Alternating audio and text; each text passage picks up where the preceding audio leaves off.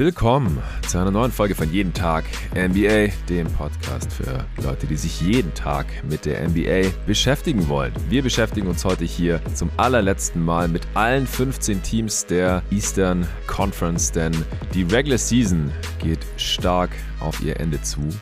Und ja, fünf Teams werden ganz sicher nichts mit der Postseason zu tun haben. Weitere zwei werden dann in Play-In scheitern.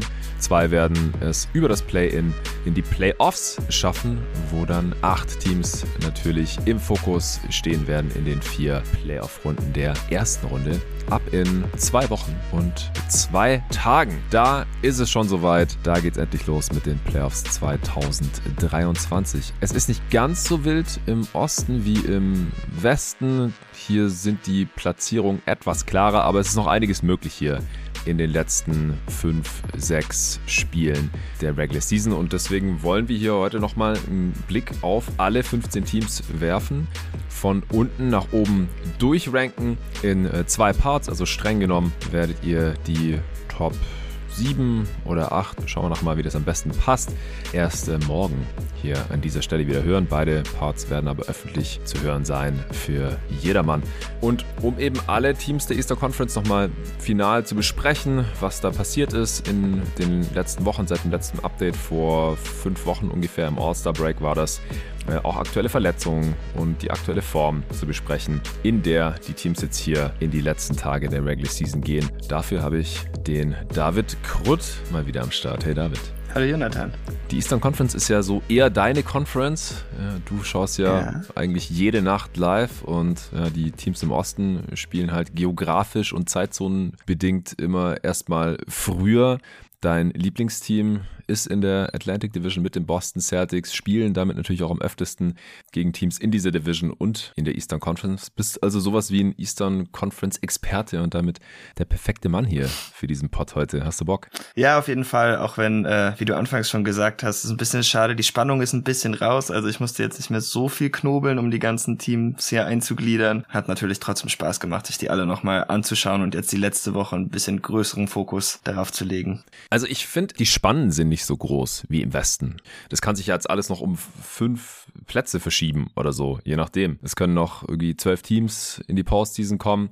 Im Osten ist es alles schon ein bisschen klarer, aber die genaue Platzierung, die ist ja eigentlich auch noch bei so ungefähr keinem Team so richtig klar. Es gibt natürlich Tendenzen, aber hier geht es auch teilweise noch darum, wer direkt in die Playoffs kommt, wer übers Play-In gehen muss, wo man da genau landet und welche Teams gerne ins Play-In kommen würden, aber daran scheitern werden.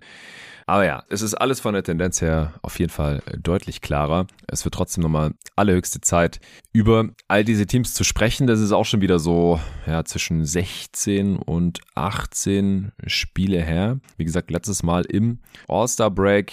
Damals waren auch noch kaum Spiele gespielt nach der Trade Deadline. Also hier hat sich schon nochmal ein neues Bild für mich ergeben, was äh, viele Teams angeht.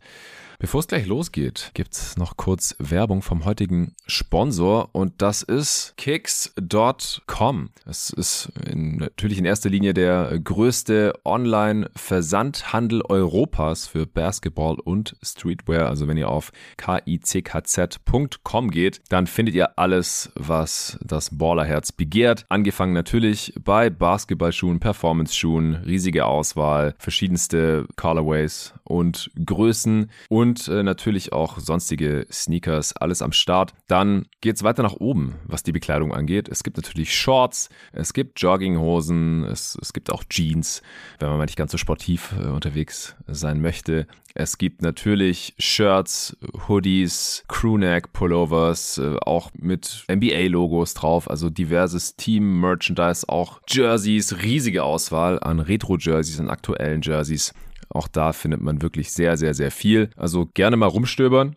Dann äh, gibt es natürlich auch Mützen, Caps, Hats und Bälle Ballpumpen, Performance Gear. Ich habe mir neulich eine, eine neue Trinkflasche dort bestellt von Under Armour. Also gibt da online wirklich ein riesiges Sortiment mit tausenden Produkten und auch immer wieder Rabattaktionen. Ihr bekommt mit dem Rabattcode jeden minus Tag minus 10. Ob ihr jeden und Tag dabei groß oder klein schreibt, ist egal. Jeden minus Tag minus 10. 10% auf alles, was noch nicht anderweitig rabattiert ist. Also das könnt ihr jederzeit mitnehmen, wenn ihr das am Ende eingebt. Und dann möchte ich auch ganz gerne nochmal auf die ganz normalen Shops, auf die Kicks Stores, die es in drei Städten in Deutschland ja gibt, hinweisen. Der neueste ist natürlich das Home of Basketball hier am äh, Kudamm, direkt gegenüber von der Gedächtniskirche in Berlin. Ich habe es neulich hier im Pod schon mal erzählt, da war das große Store-Opening, wo wir auch alle waren.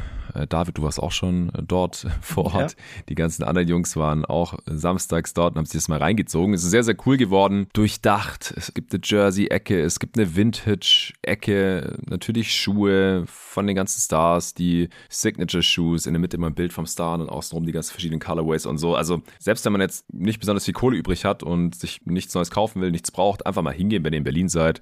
Das ist auf jeden Fall ein Ort zum Hinpilgern für jeden Basketballer und NBA-Fan. Und dann gibt's nach wie vor noch den äh, Store in der Torstraße in Berlin. Dann gibt's noch drei Shops in München. Ein äh, Premium-Shop in der Feilitzstraße 1, den Stachus Store in der Herzog-Wilhelm-Straße 1 in München und den Vintage 93 Store. Der hat nur freitags und samstags 13 bis 19 Uhr offen, also aufpassen, im Tal 14 in München. Und dann gibt es auch noch den Kickstore in Hamburg in der Kreuzlerstraße 10. Ja, so viel dazu. Den Code, Rabattcode für kicks.com werde ich euch auch in die Beschreibung dieses Podcasts reinpacken. Ja, ich würde sagen, ohne weitere Umschweife fangen wir an mit Platz 15 im Osten. Ich glaube, da gibt es keine zwei Meinungen, welches Team da zu stehen hat, oder? nee, da kann man leider nicht drum herum, die Detroit Pistons hinzusetzen, die da auch schon eine ganze Weile verweilen. いな。Das ist wohl wahr. Äh, vor allem nachdem die Hornets, zu denen wir dann gleich kommen, jetzt aus irgendwelchen Gründen noch einen Run hinlegen.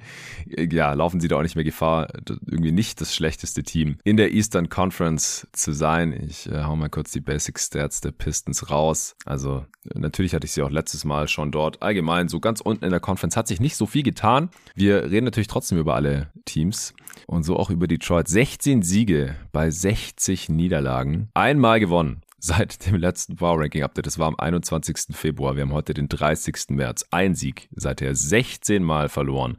Drittschlechteste Offense, drittschlechteste Defense. Shoutout Houston und äh, San Antonio, die das dann noch unterbieten. Netrating minus 8,4 ist auch nur das drittschlechteste der Liga, aber das schlechteste im Osten. Wenn man es hochnimmt, kommt man auf 22 Siege.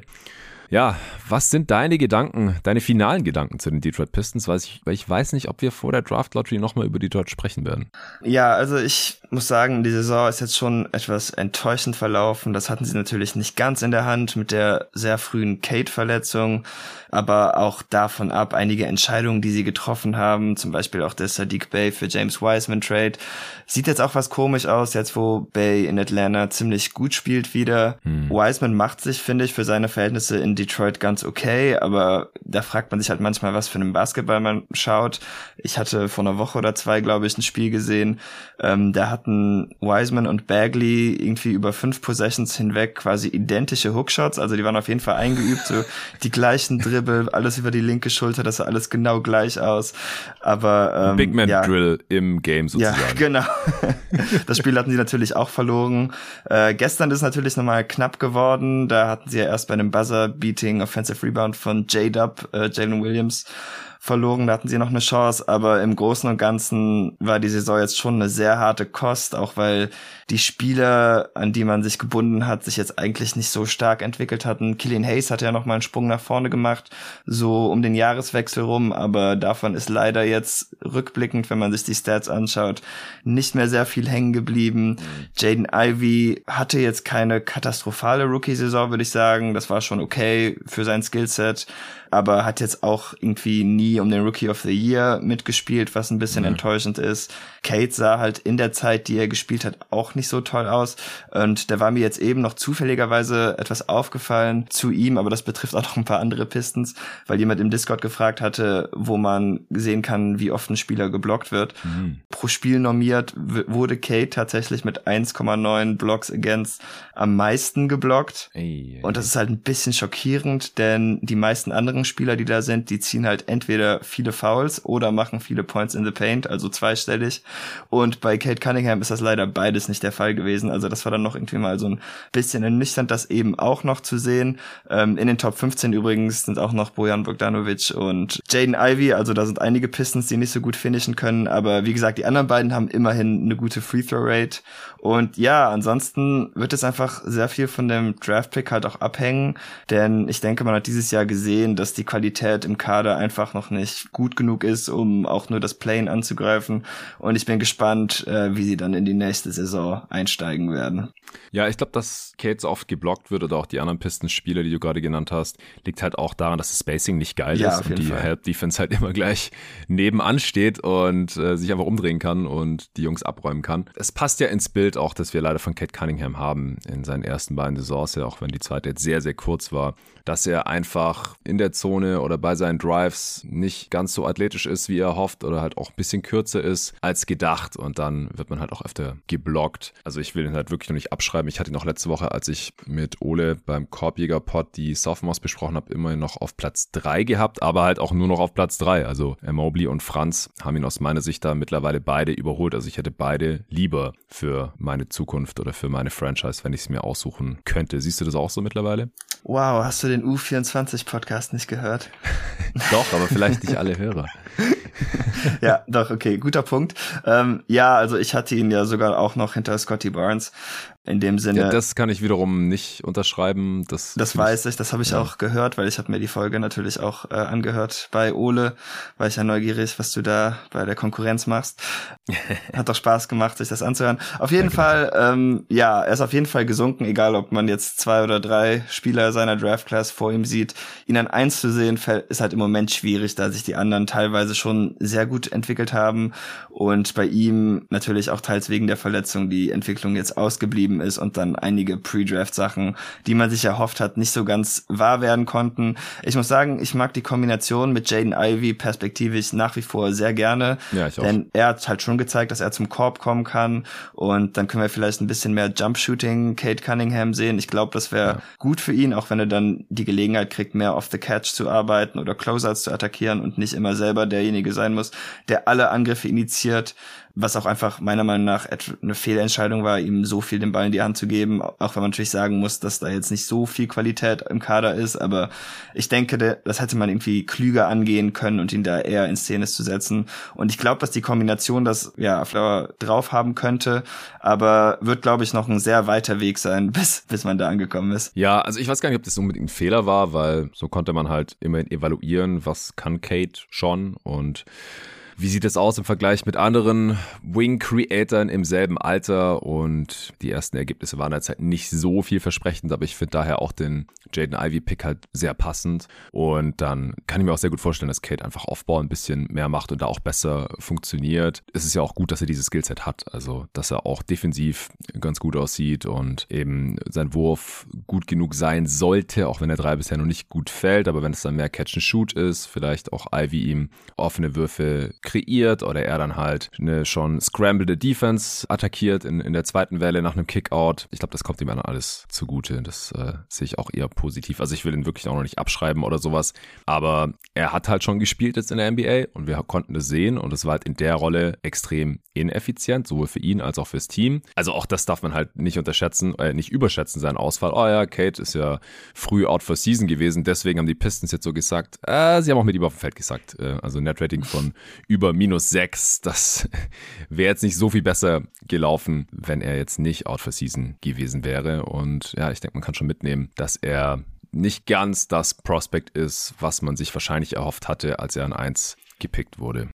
Ich habe mir von allen anderen Teams den Restspielplan noch ein bisschen genauer angeschaut. Bei den Pistons habe ich auch kurz drauf geguckt, weil da ist eigentlich nur noch interessant, wie oft verlieren die noch und haben die dann vielleicht den schlechtesten Record der Liga oder nicht. Aber das ist ja auch egal, weil die Flop 3 haben sowieso alle dieselben Lottery Odds dann und es werden die Spurs, Pistons und Rockets sein. Da wird sich nichts mehr dran ändern, nachdem die Charlotte Hornets ja in letzter Zeit so abgegangen sind. Also das ist eigentlich relativ irrelevant. Äh, laut Tankathon haben sie den äh, zweiteinfachsten verbleibenden Schedule, wenn man sich nur die gegnerische Siegquote anschaut. Den leichtesten haben übrigens die Rockets, aber selbst wenn die jetzt alle verbleibenden Spiele gewinnen würden, was nicht passieren wird, Spoiler Alert, dann hätten sie immer noch einen der schlechtesten drei Records der Liga. Vielleicht so rumgefragt, von Spurs, Rockets, Pistons, wo würdest du dir Wemby, Scoot und wen auch immer du gerade an drei auf deinem Board hast, jeweils wünschen? Boah, ich mag die Pistons Announcers ja.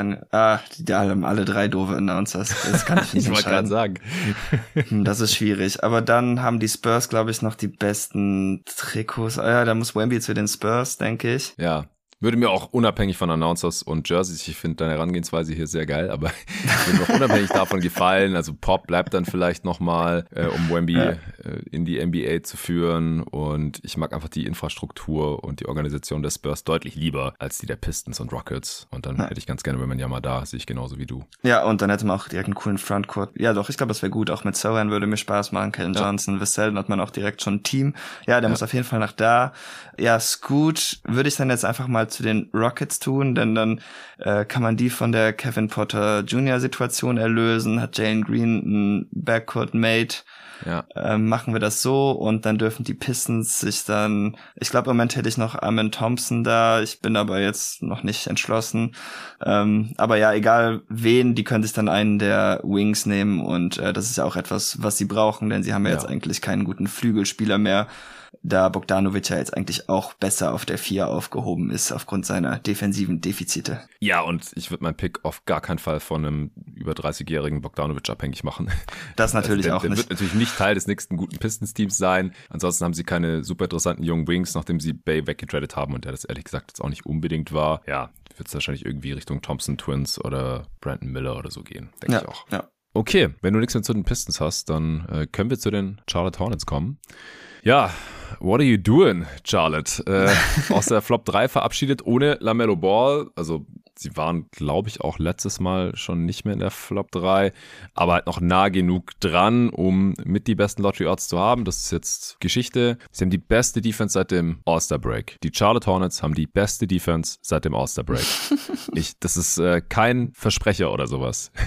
Die Hornets Mark haben die Williams. beste Defense seit dem All-Star Break. Ja, genau, Mark Williams ankert die beste Defense der Liga seit dem All-Star Break. Und sie haben die schlechteste Offense seit dem All-Star Break. Was für eine Kombination für die Hornets. Hornets, sie sind trotzdem auf Platz 14 im Osten. 26 Siege, 51 Niederlagen insgesamt, haben aber mehr gewonnen als verloren seit dem letzten Eastern Conference Power Ranking Update. Neunmal gewonnen, achtmal verloren. Sie haben insgesamt auch die schlechteste Offense über die gesamte Saison. Defense immer noch Platz 20.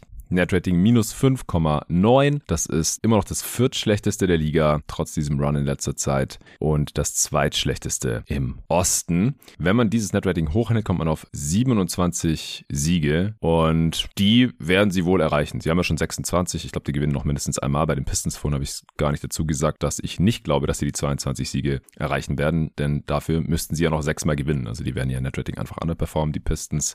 Die Hornets werden wahrscheinlich ihr Netrating overperformen, denke ich. Ja, was hältst du von den Streaking Hornets? Ja, also dieses Hornets-Team im Moment macht mir sogar Bock. Diese, äh, das eigentliche Hornets-Team fand ich dieses Jahr nicht so toll. Da möchte ich mir auch mal selber auf die Schulter klopfen. Ich glaube, ich habe ein Preseason-Spiel von denen gesehen und dachte mir, ne, die schaffen dieses Jahr gar nichts.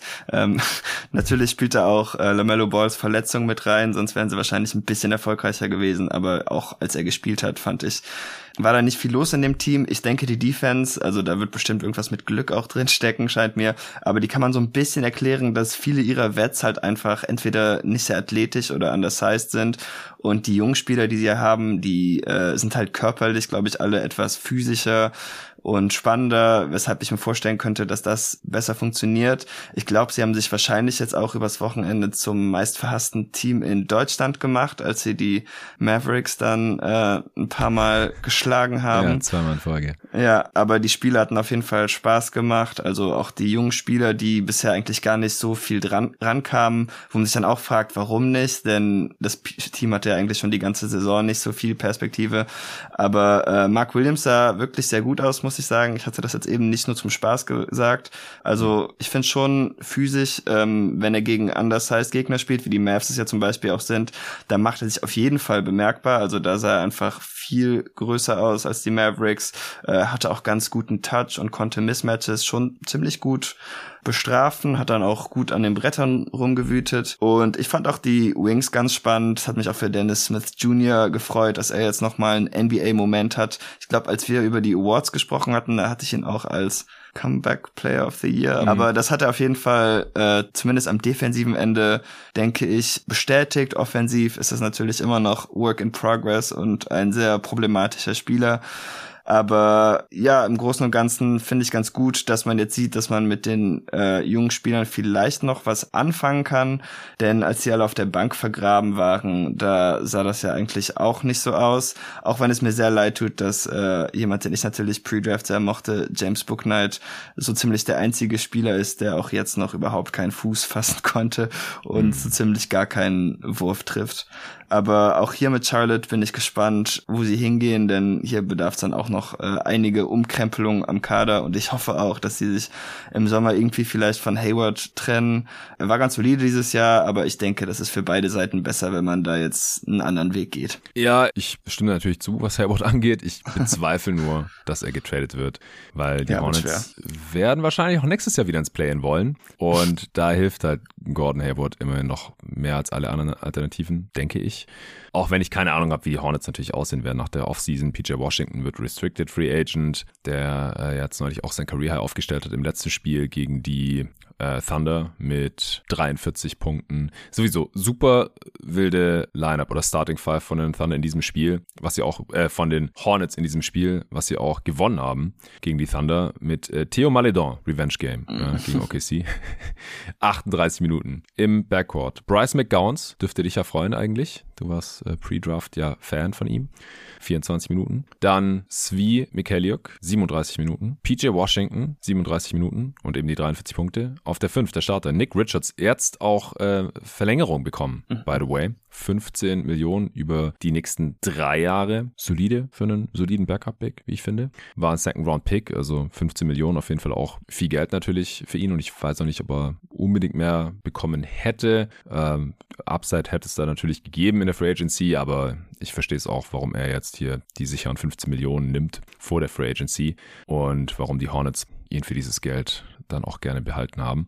Naja, von der Bank dann noch JT Thor mit 36 äh, Minuten Kai Jones mit 22 Minuten und der von dir gerade schon angesprochene Book Knight mit 19 Minuten. Und die Hornets haben gewonnen gegen OKC. Äh, zugegebenermaßen hat natürlich SGA nicht gespielt und äh, es war auch knapp, 137 zu 134. Aber trotzdem, das ist, das ist einfach ziemlich insane.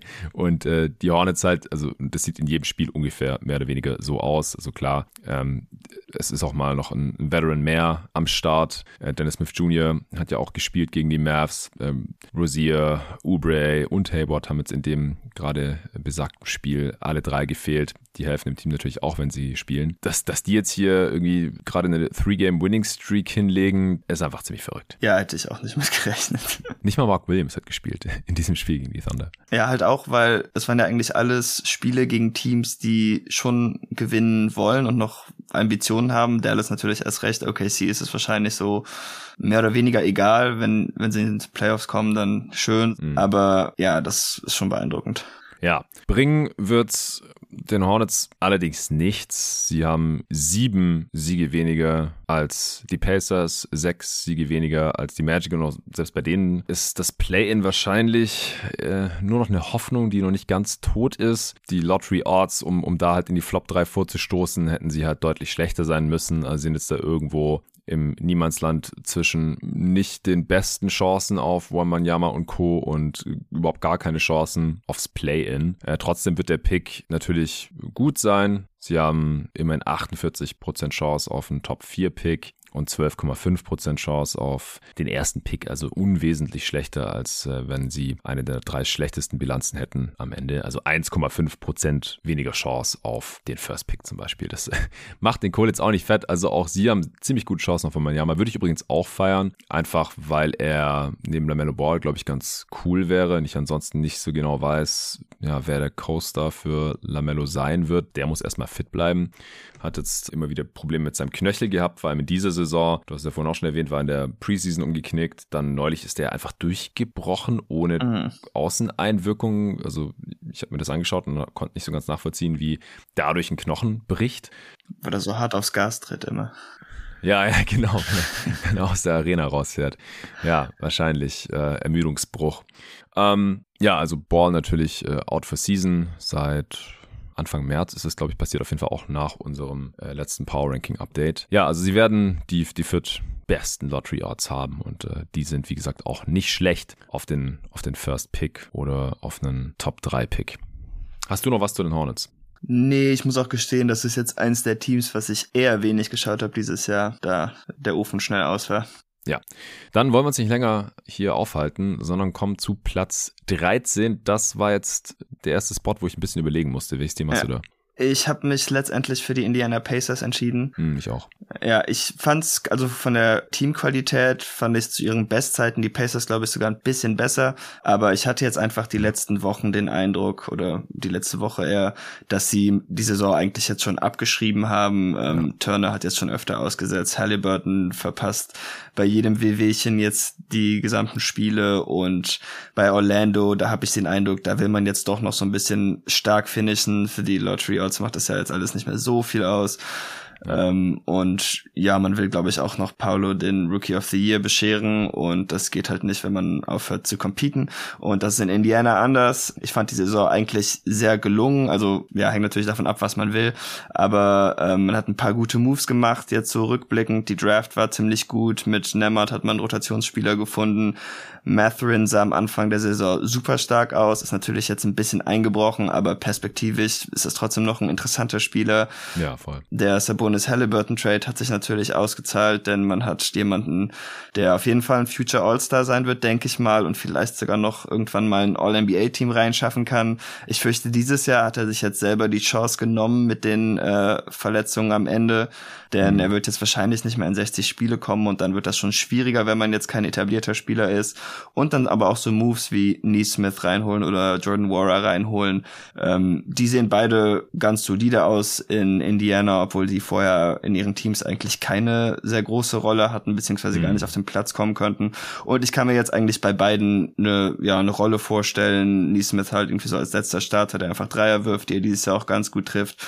Jordan Warrer vielleicht einfach so als Bench-Scorer, gerade bei einem Team, wo es jetzt noch nicht so schlimm ist, dass er überhaupt nichts verteidigen kann und gestern sogar von Grayson Allen einen fetten Dank auf den Kopf gekriegt hat. Oh ja.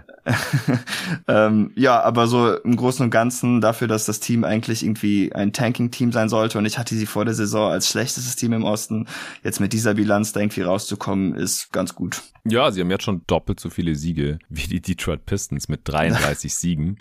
Stehen stand jetzt noch auf 12 im Osten, weil sie einen Sieg mehr haben als die Magic. Ich hatte sie letztes Mal schon auf 13, habe sie da jetzt einfach belassen.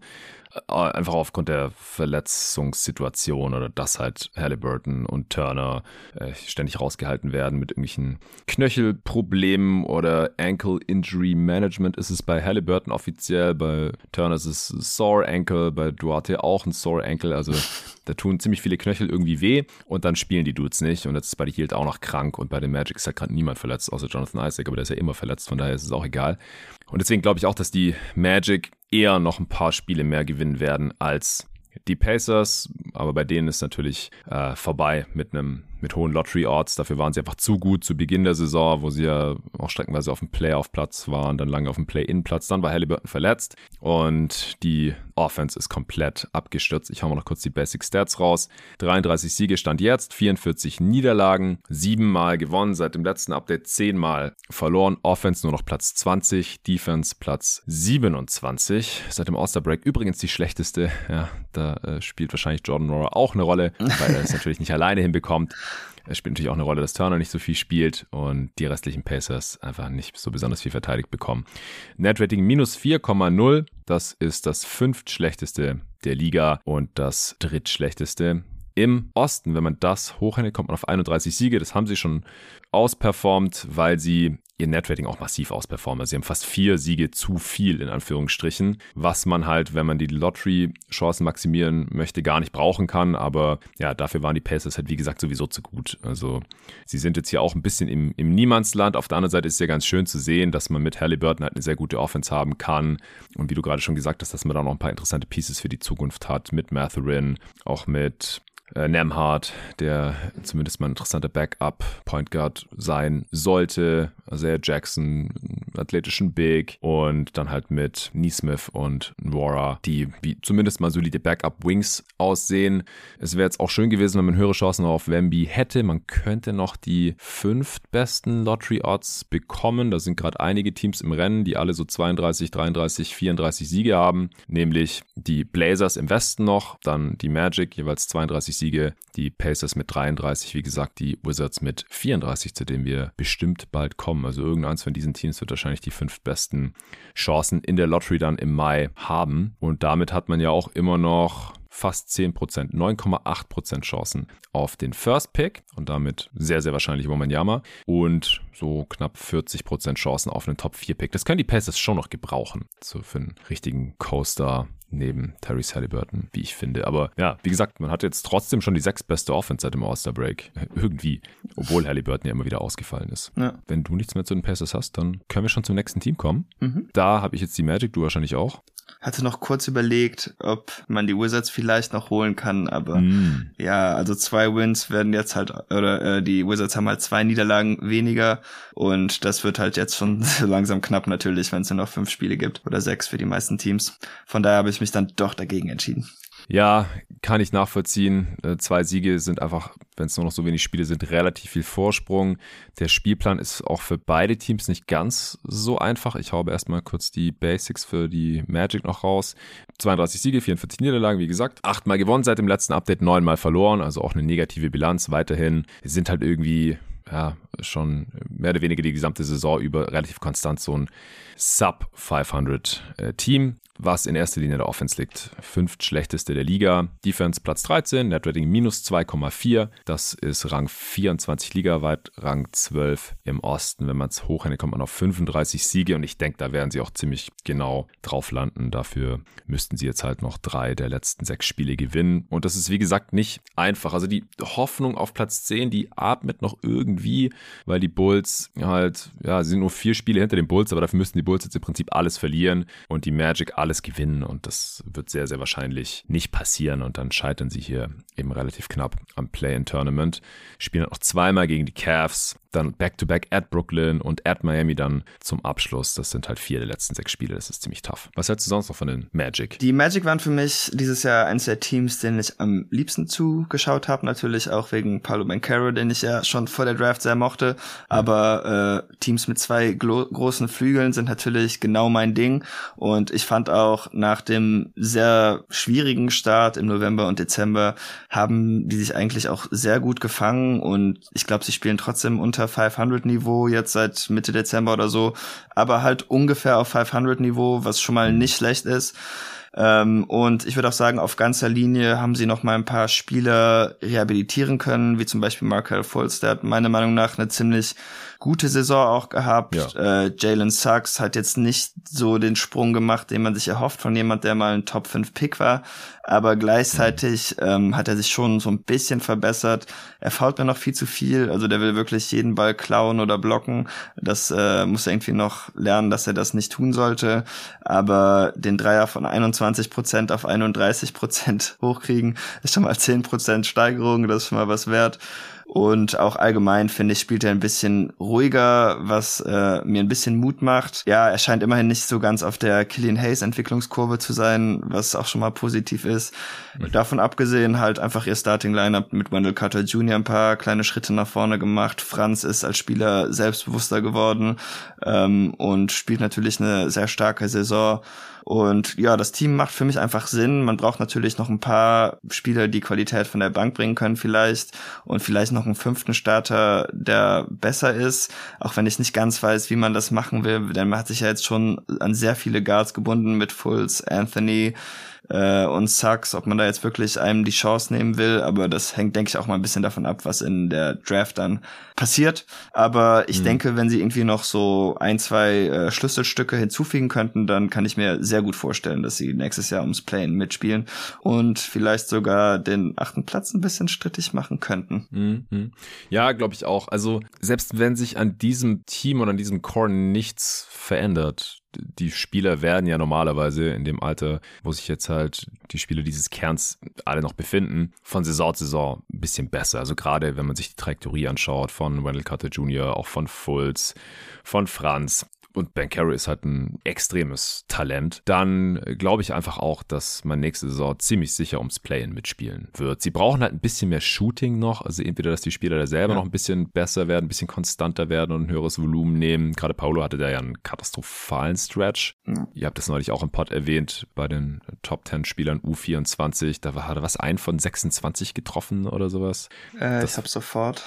Ein von 33. Ah, ich hab's auch schneller. Ja. das sind äh, 3%.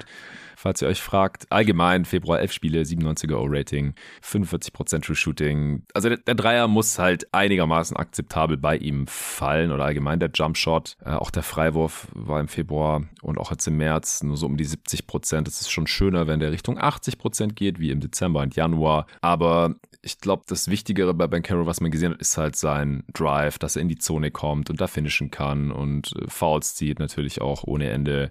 Es ist halt dann sehr einfach, eine NBA-Offense über einen Power Wing, der so spielen kann, aufzuziehen. Das ist ja auch das, was du vorhin schon angesprochen hast. Dazu halt noch Franz, den wir, wie vorhin schon erwähnt, mittlerweile ja auch über Kate Cunningham sehen oder, oder redraften würden.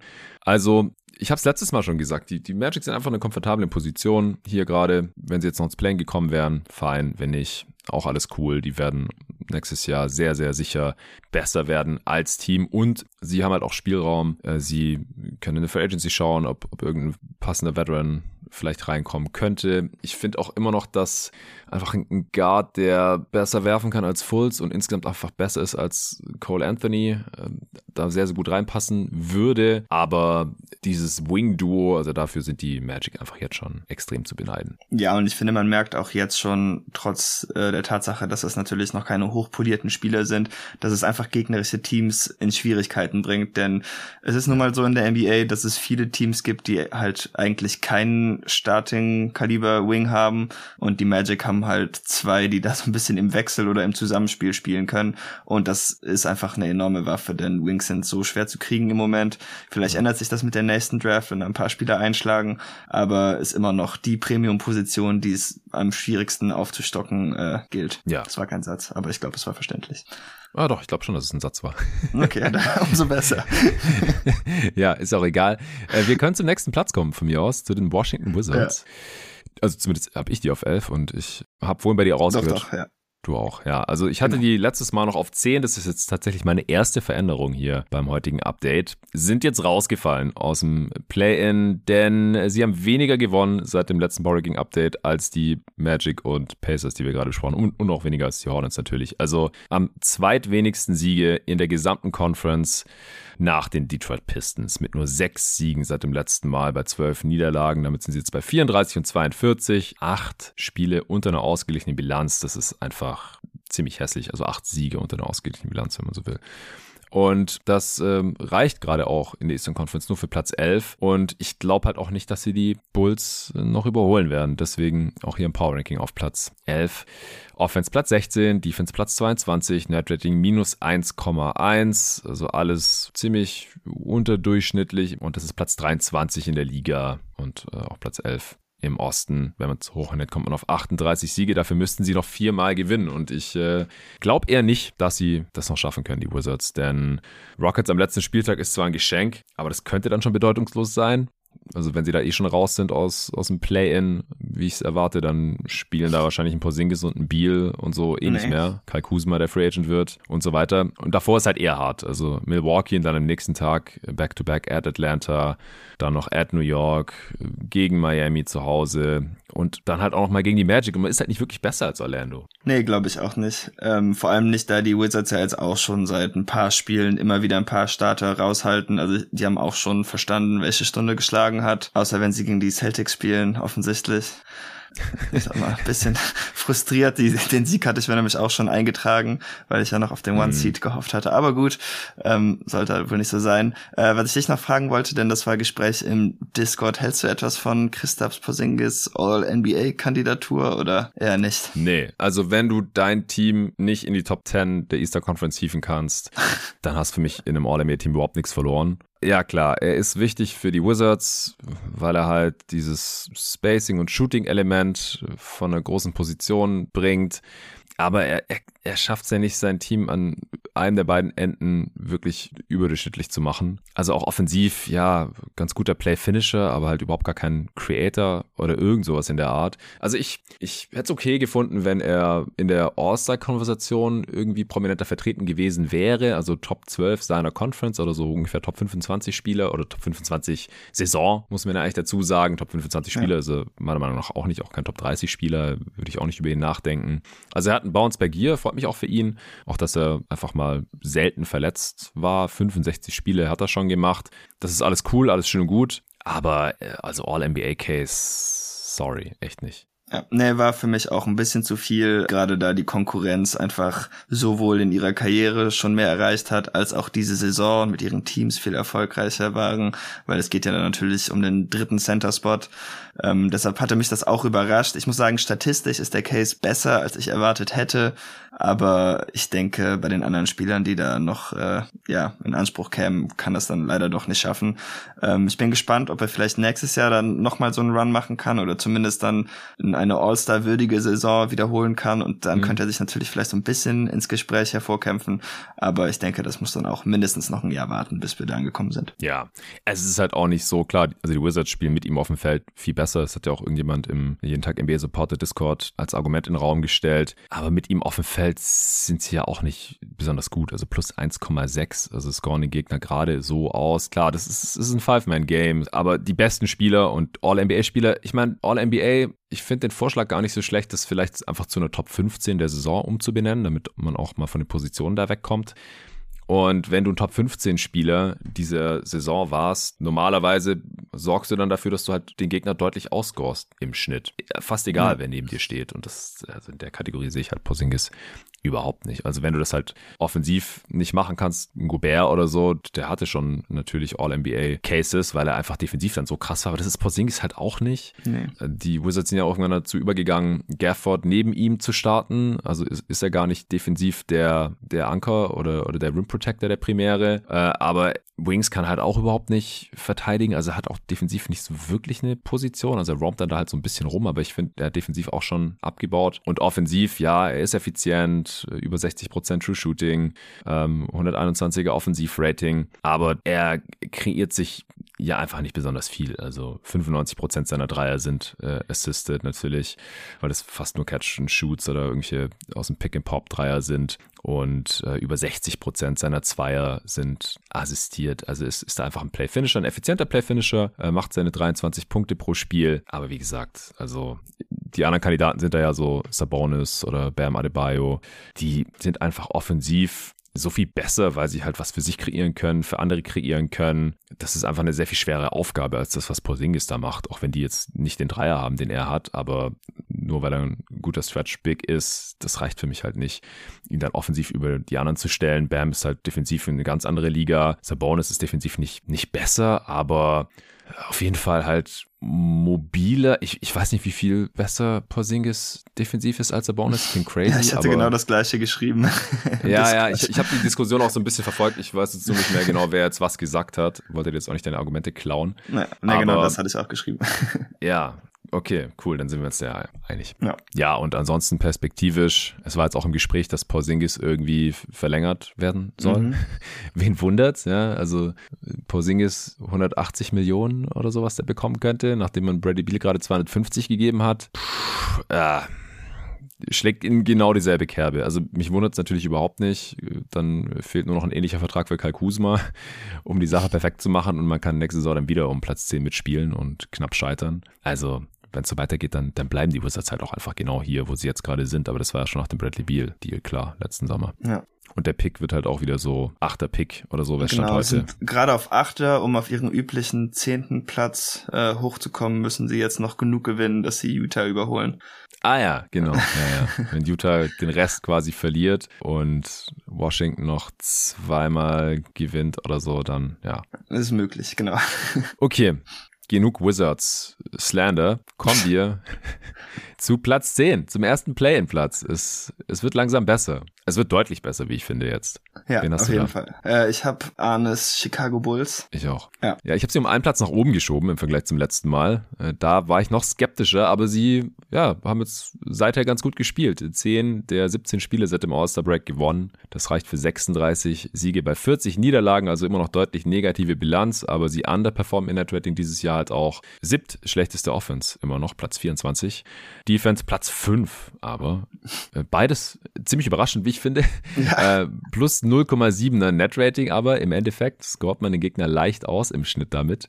Das reicht für Platz 15 in der Liga, dieses Net-Rating, und Platz 8 im Osten. Wenn man zu hoch hat, kommt man auf 43 Siege. Das werden die Bulls nicht mehr schaffen, denn sie haben nur noch sechs Spiele zu spielen und ihnen fehlen sieben Siege. Also selbst wenn sie alles gewinnen, dann performen sie ihr Net-Rating am Ende immer noch unter. Und der Spielplan, der, der ist mittelmäßig. Man ist zwar back-to-back at Milwaukee, das ist fast eine automatische Niederlage, aber äh, ansonsten auch noch at Charlotte und gegen Detroit. Das ist im Vergleich mit anderen Teams hier relativ machbar und deswegen habe ich sie auch auf Platz 10 geschoben. Was hältst du von den Bulls? Ja, in letzter Zeit haben sie jetzt wieder Spaß gemacht. Eigentlich äh, seit der Trade Deadline mit Patrick Beverly muss man ihm schon lassen, dass er sein Wort gehalten hat, die Bulls jetzt höchstwahrscheinlich in die Playoffs zu hieven. Ich finde auch, was ein bisschen schade ist, dass man dadurch so schon so gemerkt hat, dass äh, die Rolle als Spielverwalter für Ayodosunmu, der mir eigentlich ziemlich gut gefällt, ähm, unter anderem auch, weil der gegen die Celtics noch nie einen Wurf daneben gemacht hat, wahrscheinlich. Aber ähm, die Rolle war noch ein bisschen zu happig für ihn, ist halt auch eher als Playfinisher im Moment besser einsetzbar und Beverly macht da schon einen ganz guten Job.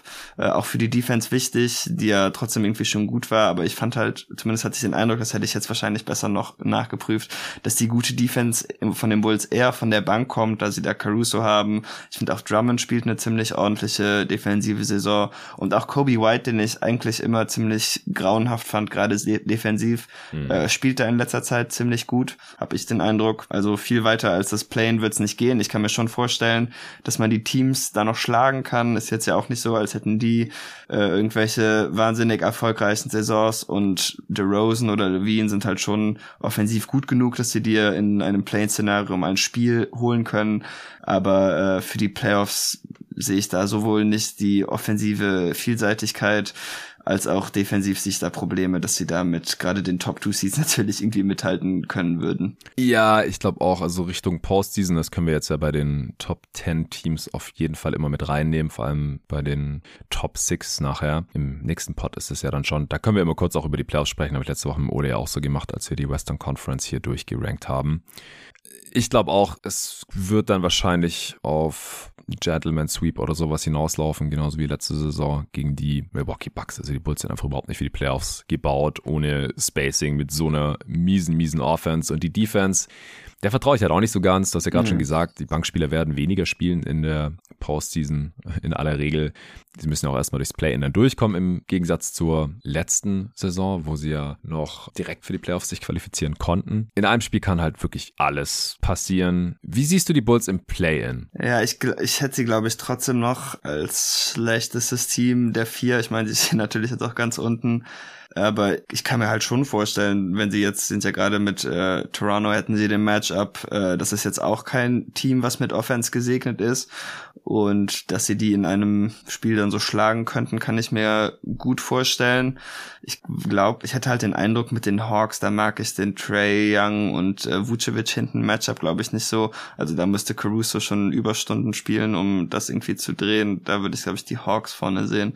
Mhm. Und die Heat würde ich sowieso favorisieren gegen all diese Teams. Ja, ja, sich genauso. Ich habe jetzt äh, nebenbei auch nochmal gecheckt, äh, mit welchen Spielern auf dem Feld die Defense der Bulls statistisch gesehen am besten aussieht. Natürlich mit Alex Caruso, das ist jede Saison so Defense 6,5 Punkte besser. Äh, 92. Percentile, dann Andre Drummond ist auch im 81. Percentile, was das angeht. Derek Jones Jr., äh, auch. Mhm. Macht, mit ihm ist die Defense auch besser, ist auch ein Bankspieler. Patrick Beverly, auch äh, natürlich jetzt mit ihm die Defense besser. Mit Osumu ist sie leicht besser diese Saison. Mit Kobe White ist sie tatsächlich schlechter. Aber ich finde auch, er hat sich als Defender auf jeden Fall verbessert im Vergleich zu seiner bisherigen NBA-Karriere. Und sie können zumindest defensiv funktionierende Lineups aufs Feld schicken, die dann halt teilweise offensiv extrem hässlich sind.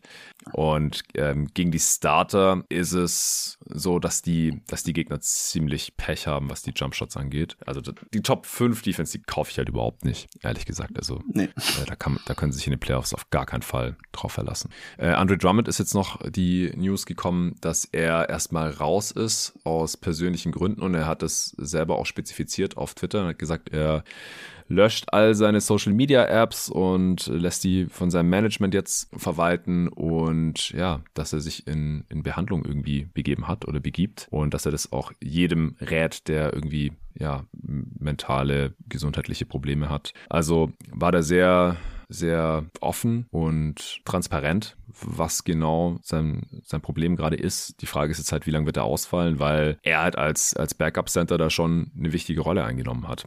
Hast du ja vorhin ja, auch, erwähnt. Ja, auch weil sie ja nicht so wirklich die Alternative haben, die ihn dann irgendwie sinnvoll ersetzen kann. Genau. Dann müsste man sehr small spielen. Äh, könnte vielleicht auch wenn es ein bisschen helfen, aber ansonsten wird das schwierig. Aber ja, ich wünsche ihm natürlich alles Gute. Hoffentlich kommt er da dann schnell wieder raus.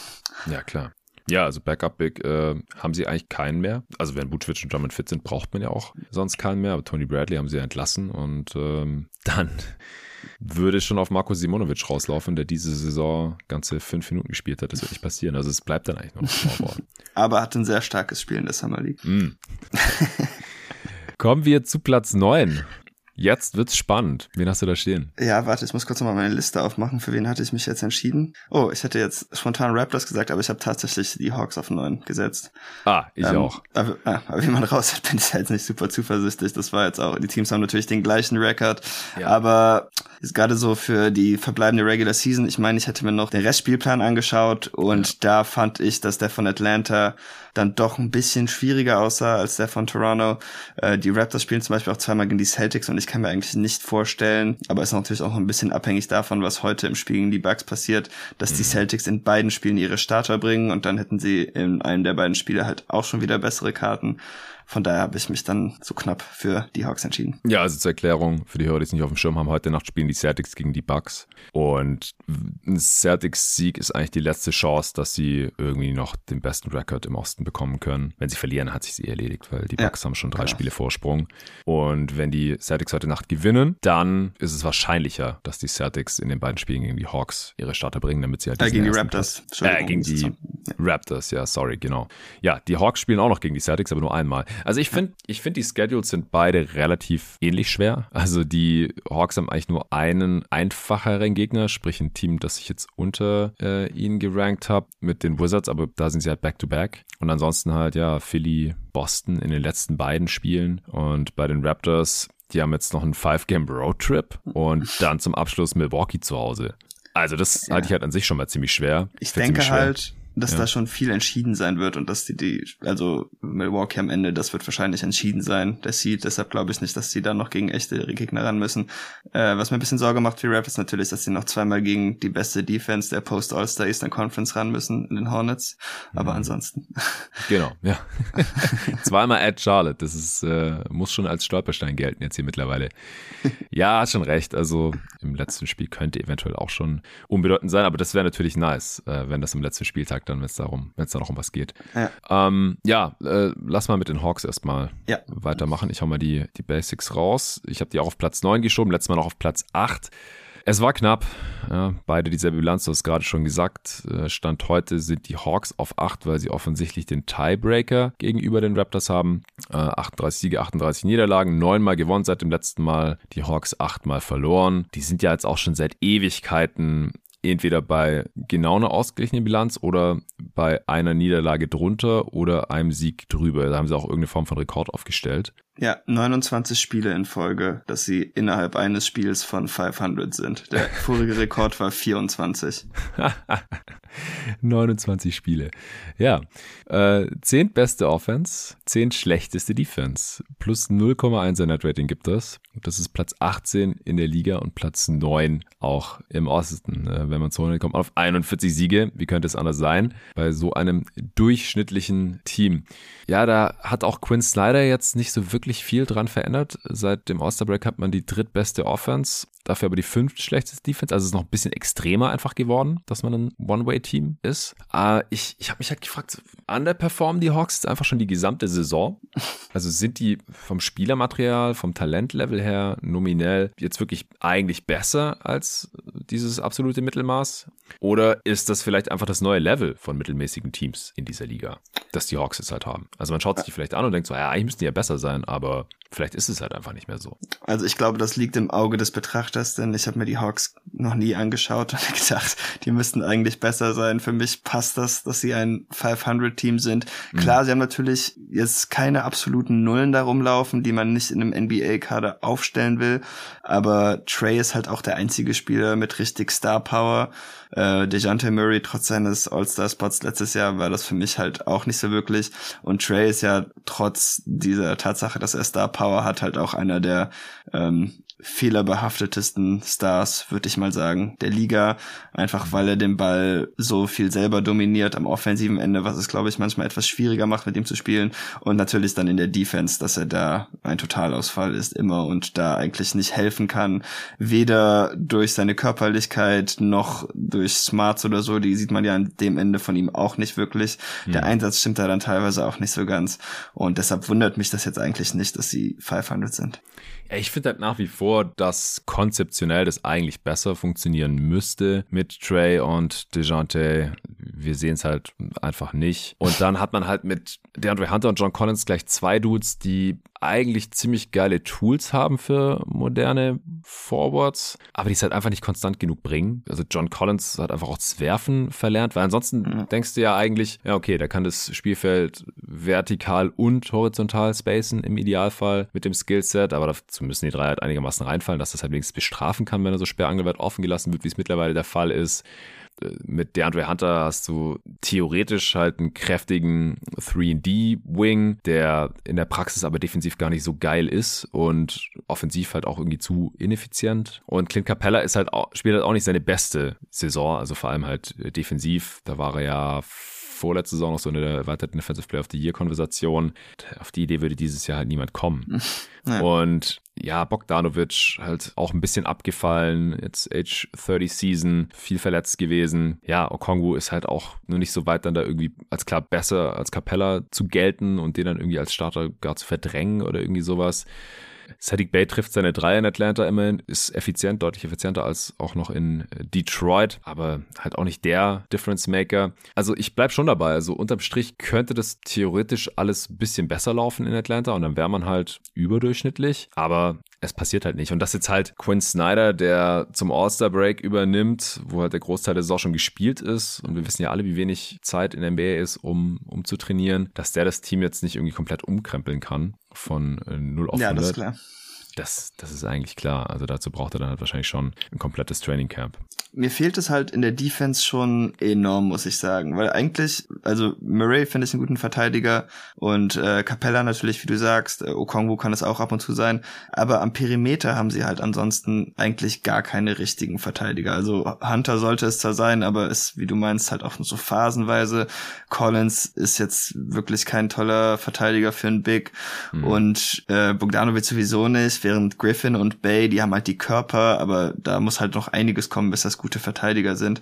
Ja. Und naja, wenn man den Flügel nicht verteidigen kann und dann vielleicht den schlechtesten Point of Attack Defender der Liga halt noch hat, Murray übernimmt das natürlich oft, aber es gibt natürlich genug Possessions, wo Trey dann den Matchup hat, ja. dann wird das einfach schwierig und da müssen sie halt auch noch einfach aufstocken oder ein bisschen umkrempeln, denn ich glaube einfach mit dem Material, also wenn sie das jetzt nächstes Jahr wieder so versuchen und nur einen Spieler austauschen, dann wäre ich recht zuversichtlich, dass da wieder das Gleiche bei rauskommt, auch wenn man natürlich noch die Hoffnung haben kann, dass Quinn Snyder irgendwie zu Trey Young durchdringen kann und ihn Offball etwas mehr einsetzen kann, als das jetzt im letzten Jahr der Fall war. Ja, und in den Playoffs wird es ja wieder genauso aussehen wie, wie letztes Jahr. Also Trey wird einfach gnadenlos gejagt werden. Wenn Bogdanovic auf dem Feld ist, dann er auch. Jetzt ist natürlich Hörter weg, dem das letztes Jahr gegen die Heat auch widerfahren ist.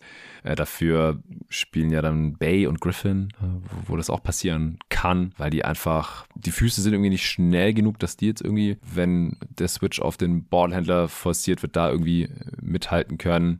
Und ja, John Collins, wie du gerade schon gesagt hast, also er ist für einen Big kein guter Defender, aber halt für einen Wing auch nicht. Und diese klassischen Vierer gibt's halt nur noch wenig. Also es ist halt de facto normalerweise ein Wing-Defender, was dann auch attackiert werden kann. Und Capella alleine kann das halt auch überhaupt nicht alles auffangen. Und DeJounte Murray ist halt auch nicht ganz ganz so motiviert oder, oder fokussiert auf die Defense, wie wir es teilweise schon in San Antonio gesehen hatten. Letzte Saison ja auch nicht mehr ganz, als er da der primäre Ballhändler war und jetzt in Atlanta bisher irgendwie auch nicht. Also ich glaube auch nicht, dass die, wenn die in die Postseason kommen, da irgendwas reißen werden. Es ist nicht ganz so krass wie bei den Bulls. Die sind halt auch ein One-Way-Team, aber andersrum. Ich vertraue der Stärke der Hawks da aber mehr. Also ich glaube schon, dass die offensiv potent sind und dann auch in einem Spiel Play oder in, in zwei dann in dem Fall eventuell einfach heiß laufen können oder dass Trey Young halt ein richtig krasses Game hat. Aber gegen das falsche Matchup dann, also gerade wenn die irgendwie wieder gegen die Heat spielen müssen im Play-In, das, das, haben wir halt schon gesehen. Also ich glaube halt nicht, dass es dann besser aussehen wird als letzte Saison. Ja, wahrscheinlich nicht, auch wenn die Heat natürlich jetzt auch mit mehr schlechten Verteidigern zu kämpfen haben, die sie nicht wirklich vom Feld runterkriegen können, um ihre Offense irgendwie am Leben zu halten. Ja.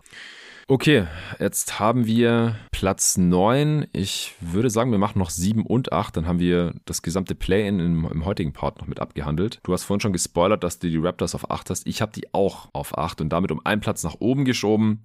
Die nähern sich jetzt langsam auch mit dem Rekord dem Team an, das ich eigentlich die ganze Saison schon erwartet hatte. Klar, die haben mittlerweile auch einen Trade durchgezogen damit Pörtl, das hat auch geholfen, vor allem defensiv. Äh, sie stehen jetzt nämlich bei 38 und 38. Sie underperformen ihr Netrating damit immer noch, aber halt nicht mehr so krass, wie sie es teilweise in dieser Saison schon getan hatten. Sie stehen gerade noch auf 9. Wie gesagt, hinter den Hawks. Zehnmal gewonnen, siebenmal verloren seit dem All-Star Break. Offense Platz 13, Defense Platz 11, Netrating plus 1,5. Das ist das zehntbeste Netrating der Liga. Die Toronto Raptors haben das zehntbeste Netrating der Liga. Da muss ich vorhin auch laut auflachen, als ich es gesehen habe.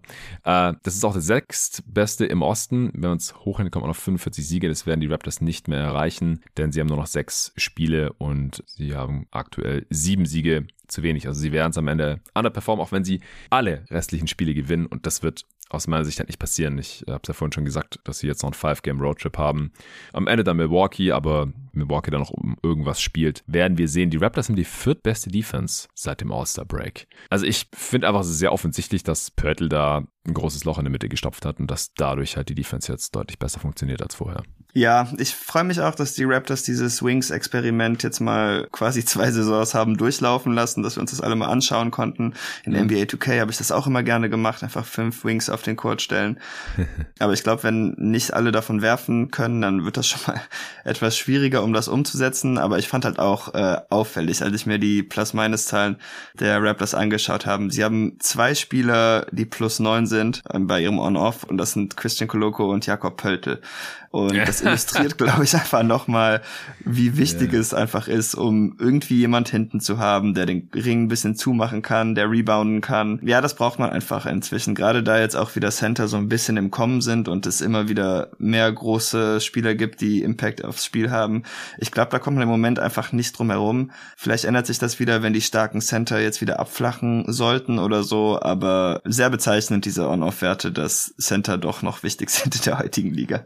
Ja, laut Klinik ist sogar noch krasser. Ich habe es gerade aufgemacht. Ja, okay. Pörtl mit ihm auf dem Feld, die Defense 13,5 Punkte besser, 100. Percentile. Und die Offense ist auch noch besser, ja. fast 5 Punkte, also plus 18 On-Off von Jakob Pörtl. Wow. Kaloko sind es plus 11 und die Defense ist über 9 Punkte besser, 98. Percentile. Ja, und Koloko fand ich halt, also für einen Rookie ganz okay, aber ich fand ihn jetzt ja. nicht wirklich sonderlich gut und trotzdem hat er es halt einfach mit seinem Skillset geschafft, für dieses Team so viel zu bedeuten. Ja, ja. Das ist äh, schon, schon sehr bezeichnend.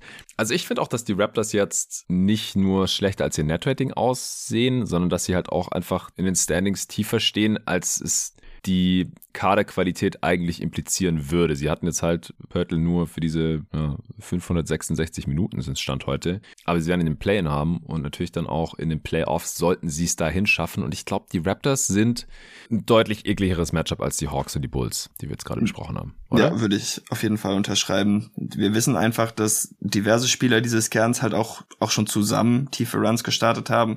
Ich denke, egal was es wird, es wird kein tiefer Run, aber das heißt natürlich nicht, dass man in der ersten Runde es auch richtigen Contendern nicht vielleicht schwierig machen kann und vor Probleme setzen kann.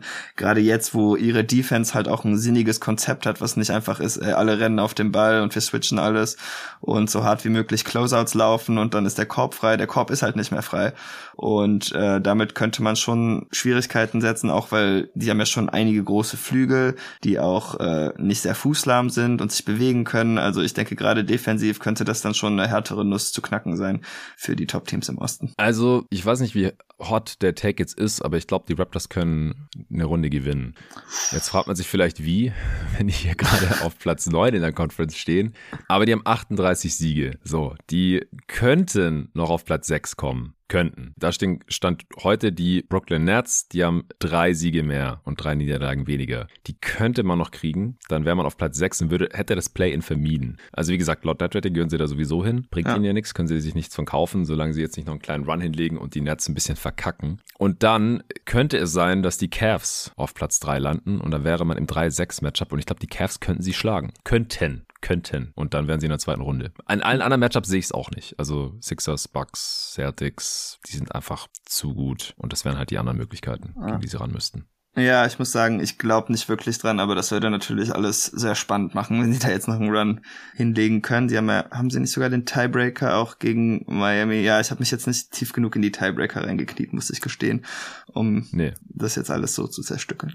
Nee, ich auch nicht. Ja, genau. Also sie müssten halt auch natürlich nicht nur die Netze überholen, sondern auch noch die Miami Heat, die äh, Stand heute eine Niederlage weniger haben und zwei Siege mehr. Ja, sie haben mindestens dreimal gegen den, oh, sie haben viermal gegen die Nets verloren, also der Tiebreaker fehlt denen auf jeden Fall. Mm. Und gegen die Nets sind sie, äh, nee, Heat, Entschuldigung, haben sie zwei Siege, zwei Niederlagen. Ja, also es wird, wird schwierig mit dem Tiebreaker-Problem, denke ich. Weil ähm, der nächste ja. Tiebreaker ist ja dann auch Division Winners und ähm, außer die Hawks holen die Heat, werden sie auf jeden Fall ihre Division gewinnen und die Raptors haben natürlich keine Chance mehr mit den Sixers und Celtics oben in der Atlantic Division. Nee, genau. Aber sie können halt easy zweimal die Hornets schlagen eigentlich. Ja, ja. Äh, und dann, wenn die Celtics halt Nacht verlieren, dann laufen die auch nicht mehr mit voller Kapelle auf, höchstwahrscheinlich. Nee. In den beiden Heimspielen in Boston, dann können sie da auch mindestens eins holen und sie könnten diesen Run selber noch hinlegen, die mhm. Toronto Raptors, und dann äh, hängt es natürlich davon ab, wie die Heat und Nets hier diese Saison zu Ende spielen. Welches von den beiden Teams hast du jetzt auf Platz 7? Äh, ich habe die Heat auf 7, leider. Mm, ich die Nets. Oh, erste Diskrepanz. yes, die erste Diskrepanz mit dem letzten Team, das wir heute hier besprechen. Jetzt nur die Frage, welches wir hier als erstes besprechen. Ich habe die Nets um einen Spot abgestraft, weil die einfach seit dem All-Star Break nicht mehr so sonderlich viel gewonnen haben. Die Heat auch nicht, aber die haben mehr gewonnen als die Nets muss man ehrlich sagen. Äh, welches Team siehst du denn in der Postseason als besser? Und ich kann es mir schon denken, aber ich, auf jeden Fall die Heat. Auf jeden Fall die Heat. Dann besprechen wir die Heat äh, in der morgigen Folge. Dann, wenn wir über die Top 6 sprechen, also meine Top 6 auch für die Regular Season und äh, deine Top 6 dann für die Postseason immerhin, dann äh, hau ich mal raus, was die Nets hier so gemacht haben in dieser Saison. Stehen gerade noch auf 6 mit 41 Siegen bei 35 Niederlagen, haben seit dem letzten Update aber nur siebenmal gewonnen, elfmal verloren. Offense noch Platz 15, Defense noch Platz 18. Aber äh, das rührt halt noch größtenteils von einem ganz anderen Team von vor der Deadline mit KD und Kyrie und so weiter. Netrating plus 0,9 ebenfalls dann. Das ist noch auf Rang 13 in der Liga und Rang 7 im Osten. Wenn man das hochhinhält, käme man auf 43 Siege. So, seit dem All-Star-Break, wenn man das Net-Rating aber hochhinhängen würde, käme man nur auf 33 Siege. Und ich glaube halt, dass sie näher an einem 33-Siege-Team dran sind, vom Leistungsniveau, als an einem 43-Siege-Team. Vor allem die Offense ist mhm. halt echt nicht mehr geil. Flop 10 Net Rating, fünft schlechteste Offense seit dem All-Star Break. Also dem Team fehlt es einfach massiv an Creation. Das, das kann man über Teamplay und Ball Movement einfach nicht kompensieren oder mit dem Shooting, das sie meistens auch auf dem Feld haben. Dem Willie ist einer der schlechtesten Scorer aus dem Pick and Roll unter allen Guards der Liga. Da hat Luca neulich so, ein, so eine Übersicht gepostet. Und da ist mir das aufgefallen. Bridges ist deutlich besser als Scorer aus dem Pick and Roll, aber er ist, er ist kein Superstar. Also neulich habe ich es auf Twitter auch gelesen. Da ging es irgendwie um die Postseason-Chancen der Nets. Und da hat einer geschrieben, ja, die Nets, die haben doch Michael Bridges und der spielt auch wie ein Superstar, seit er bei den Nets ist. Also bitte nicht übertreiben. Alle wissen, ich, ich liebe Michael Bridges und ich liebe Brooklyn Bridges. Ich mag auch dieses Team. Es tut mir leid. Er ist einfach nicht dieser Dude. Auch, auch immer noch nicht. Also einfach zu wenig Rim Pressure, zu wenig High-Level Passing Reads und seine Effizienz, die durchaus da ist, jetzt auch mit dem Scoring-Volumen in Brooklyn, die lebt halt noch sehr von seinem Pull-Up-Midranger und dem würde ich einfach nicht vertrauen. Also er, er wird nicht für immer so treffen wie Kevin Durant oder so, also mit weit über 50 Prozent. Das glaube ich halt einfach nicht. Ja, Spielplan ist so mittelmäßig schwer, würde ich sagen. Man hat nur ein Back-to-Back, -Back, das ist at Detroit, das ist natürlich machbar und am allerletzten Spieltag spielt man gegen Philly, was ein, eine Postseason-Preview werden könnte. Haben wir auch in der Vergangenheit schon mal gesehen in der ersten Runde. Äh, könnte cool werden, aber wie gesagt auch nur, wenn es dafür die beiden Teams noch um was geht. Ja, du siehst die Nets ein bisschen besser als ich oder die Regular Season auf jeden Fall noch besser als die Heat. Na, nee, eigentlich nicht, aber sie haben halt genug Siege mehr, weil so wirklich traue ich den Teams, die unter ihnen stehen, jetzt halt auch nicht mehr zu, was Großes abzureißen. Die Heat dachte ich von der Woche, ah, da kommt jetzt der Run, aber der Run war sehr kurzlebig und jetzt glaube ich halt auch nicht mehr so dran und deshalb habe ich die Nets eigentlich nur noch deshalb da oben. Ich war auch, ich fand die Diskussion um das Team nach den Trades ziemlich merkwürdig, so, oh, das ist richtig spannend, die sind wie die Raptors, aber können dann werfen. Und dann dachte ich mir, ja, okay, vielleicht, aber dafür kann dann halt hier keiner dribbeln. Und ich denke, das hat sich auch so ein bisschen erwiesen. Du hast die Creation ja schon angesprochen und den wie die dabei kritisiert. Dabei ist das halt auch wirklich der einzige, der überhaupt irgendwas für andere kreieren kann. Ihre anderen Ballhändler wären halt äh, Ben Simmons, der spielt nicht mehr, Cam Thomas, ja. der mag gar nicht passen und hat halt auch einfach nicht genug Erfahrung. Und zu Bridges, das hast du auch schon gesagt, das war mir auch schon aufgefallen. Also für jemanden mit so einer hohen Usage, der halt auch vom Perimeter agiert, sind das wirklich wenige Assists, also da kommt ja gar nichts bei rum. Was mir ein bisschen Mut macht bei ihm noch so für so Star Upside oder vielleicht immerhin so ein Clay Thompson Typ Star, aber inwiefern der ein Star in seiner Prime war, ist natürlich auch ein bisschen umstritten, aber so etwas könnte ich mir halt schon vorstellen, einfach so als Shutdown Defender. Die Dreierrate ist in Brooklyn ein bisschen hochgegangen. Wenn er sich daran hält, dann könnte er so als drittbester Spieler eines Teams halt schon noch sehr interessant mhm. werden. Aber jetzt, dass er jetzt irgendwie die Nets äh, durch eine Playoff-Runde oder so führt, das kann ich mir leider auch überhaupt nicht vorstellen. Und ja, ansonsten ist natürlich cool, so viele Flügel, aber man braucht halt auch andere Spielertypen und das ist alles sehr duplikativ und dem Team fehlt es dann einfach an Creation und ich weiß nicht, wie sie das überwinden können. Ja, ich habe auch neulich auf Twitter ein bisschen diskutiert, weil da ging es darum, ob die Nets eines der tiefsten Teams der Liga sind. Das sehe ich halt auch überhaupt nicht. Weil nee. ja, sie haben, sie haben viele Wings, aber sie haben halt eigentlich kein Backup-Big. Also hinter Nick Claxton, da kommt halt so Dayron Sharp oder so, oder muss halt mhm. small spielen.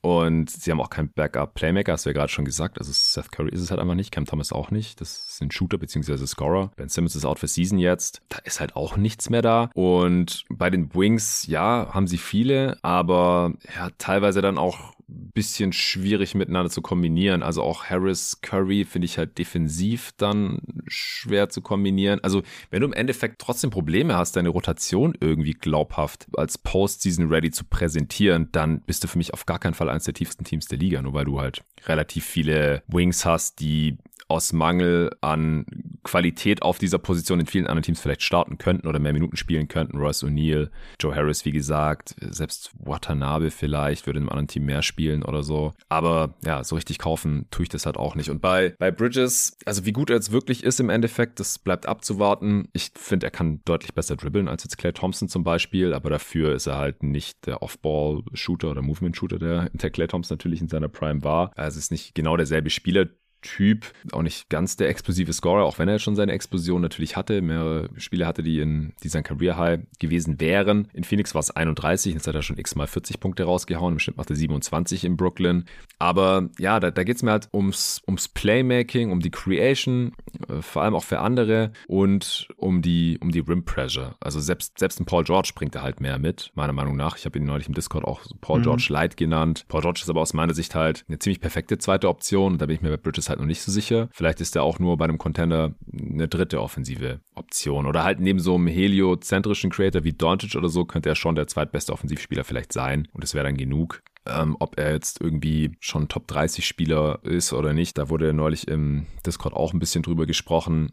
Ja, ich glaube, das hängt ja davon ab, ob man die, die Effizienz bei dem Volumen halt glaubt über eine größere Sample Size, also 122er Offensivrating in den 21 Spielen jetzt in Brooklyn bei eben diesen 27 Punkten pro Spiel ungefähr. Das ist halt schon richtig stark, also gar keine Frage. Er muss dann wahrscheinlich irgendwann irgendwie kompensieren, dass er nicht für immer 50 Prozent aus der Midrange werfen wird, weil wie gesagt, das, das glaube ich halt wirklich noch nicht. Und dann halt, wie, wie schwer gewichtet man die, die On-Ball-Defense, die natürlich stark ist, die dieses Jahr aber auch ein bisschen nachgelassen hat, wie ich finde. Und On-Ball-Defense hat halt nicht den Impact wie Off-Ball-Defense, Help-Defense äh, und, und vor allem Rim Protection. Das haben wir im Pod ja auch schon oft besprochen.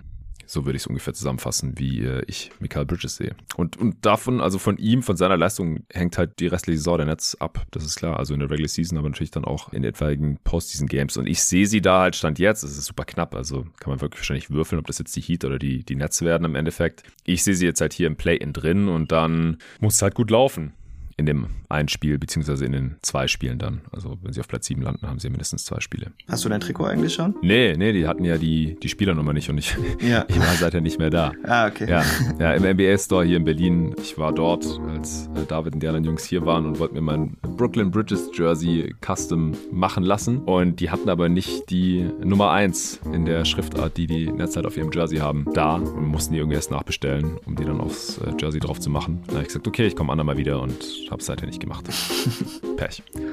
Okay, dann sind wir durch mit dem ersten Teil und den ersten neun Teams haben wir jetzt schon gemacht. Ja, sechs fehlen noch. Die Top sechs. Das gibt dann eine eigene Folge und die erscheint morgen. Allen danke fürs Zuhören. Danke dir, David, dass du hier am Start warst. Auch die äh, unteren Teams, die Lottery-Teams und die ja, Non-Play-In-Teams, die Play-In-Teams mit mir zu besprechen im Osten. Morgen dann, wie gesagt, die Top 6 und äh, auch nochmal danke an kicks.com fürs Sponsern dieser Folge. Bis dahin. Bis morgen.